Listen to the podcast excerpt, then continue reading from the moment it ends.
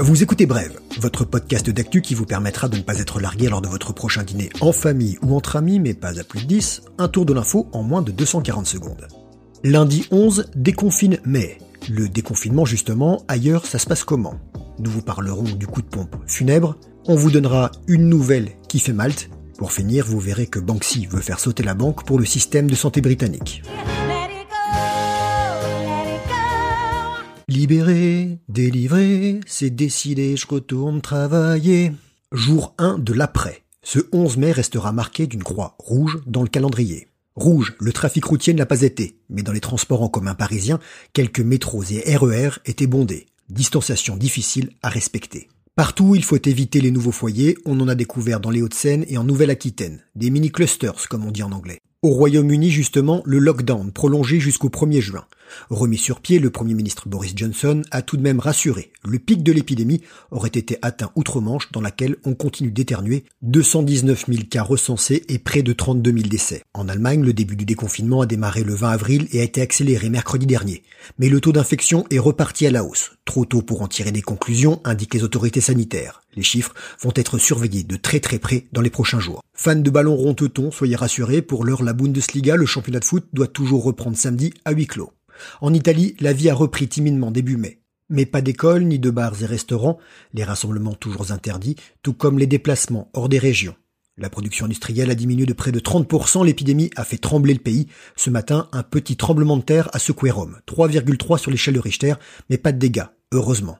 Mais basta les catastrophes naturelles. L'Espagne rêve de vida loca, pas tout de suite, à Madrid et Barcelone. Ailleurs, c'est la phase 1, déconfinement dans de nombreuses provinces à l'intérieur desquelles il est désormais possible de se déplacer, rassemblement de 10 personnes max autorisées, rouverture des terrasses, des hôtels et des hébergements touristiques à 50% de leur capacité, à seulement un tiers pour les lieux de culte. Mais on peut toujours y faire brûler autant de cierges qu'on veut. Rouverture des magasins en Grèce, les restrictions de déplacement levées en Autriche, au Portugal les footballeurs ont repris l'entraînement, mais en Europe et partout dans le monde, le match face au coronavirus n'est pas terminé. Il est mort Tout ce qu'il y a de plus mort En ces temps obscurs, le marché funéraire ne voit pas la vie en rose. Rien de florissant. On mange presque le pissenlit par la racine, malgré la hausse significative du nombre de décès.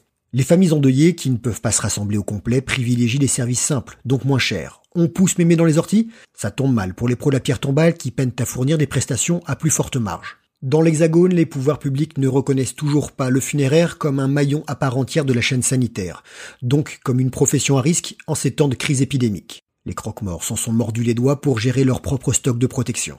Sur d'autres rives, non pas celle du Styx, mais de la Manche, les actions de Dignity PLC, seul fournisseur de services funéraires du Royaume-Uni, ont chuté de plus de 60% par rapport à leur plus haut niveau d'avant le confinement. Moins 25% chez SCI, le leader du business de la mort aux États-Unis. Elle a acquis une demi-douzaine de camions réfrigérés pour les endroits les plus touchés par le Covid-19. L'entreprise a par ailleurs dû acheter des équipements de protection pour ses équipes. Le secteur funéraire espère aussi que les familles qui n'ont pas pu assister aux funérailles organiseront plus tard des cérémonies plus coûteuses pour leurs proches déjà inhumés. Pour les conventions obsèques souscrites au préalable mais dont les prestations n'ont pas été totalement honorées, certaines entreprises funéraires indemnisent les proches. Une sorte d'avoir. Réjouissant. À défaut de communiquer avec l'au-delà, les cérémonies 2.0 se sont développées en live stream ou à la radio.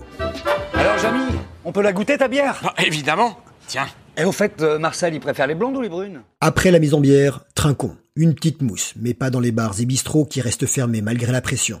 Une nouvelle au goût amer. 10 millions de litres de bière stockés chez les brasseurs vont être détruits. Mes potes et moi, on peut toujours rendre service. On ne parle pas de n'importe quelle bière, mais de bière en vogue, bière du mois, souvent non pasteurisée, plus fragile et difficile à conserver correctement que la bière blonde classique.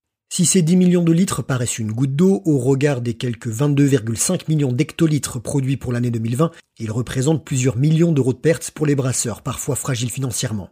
Environ 25% des brasseries sont actuellement à l'arrêt, Près des trois quarts déclarent avoir perdu au moins la moitié de leur chiffre d'affaires depuis mi-mars. Elle demande à l'État une aide pour compenser la destruction des stocks, à l'instar des viticulteurs qui demandent la même chose à Bruxelles pour le vin. Comment ça, on détruit aussi des stocks de pinards? Vous connaissez le dicton, on consomme avec modération, même en visio apéro. Je fume pas, je, je bois pas, mais je tag. Banksy rend hommage aux soignants britanniques. Une toile du très célèbre, mais non moins mystérieux street artiste, illumine, même si elle est en noir et blanc, un couloir de l'hôpital de Southampton au sud du pays. On y voit un petit garçon en salopette, à genoux, brandissant une poupée d'infirmière, une super-héroïne avec une cape, masque et tablier orné d'une croix rouge, seule tache de couleur. À côté du garçonnet, une corbeille à papier où gisent Batman et Spider-Man délaissés. À l'issue du confinement, l'œuvre d'un mètre carré, intitulée Game Changer, sera présentée au public puis vendue aux enchères au profit du système de santé britannique. Intéressé, parlez-en votre banquier. Je rappelle qu'une œuvre de Banksy a été adjugée 11 millions d'euros en octobre dernier. Voilà, c'était bref, merci de votre fidélité, bon début de première semaine déconfinée à tous, restez prudents, on se retrouve demain, même podcast, même heure, suivez-nous sur les réseaux sociaux, parlez autour de vous, car l'info, ça se partage.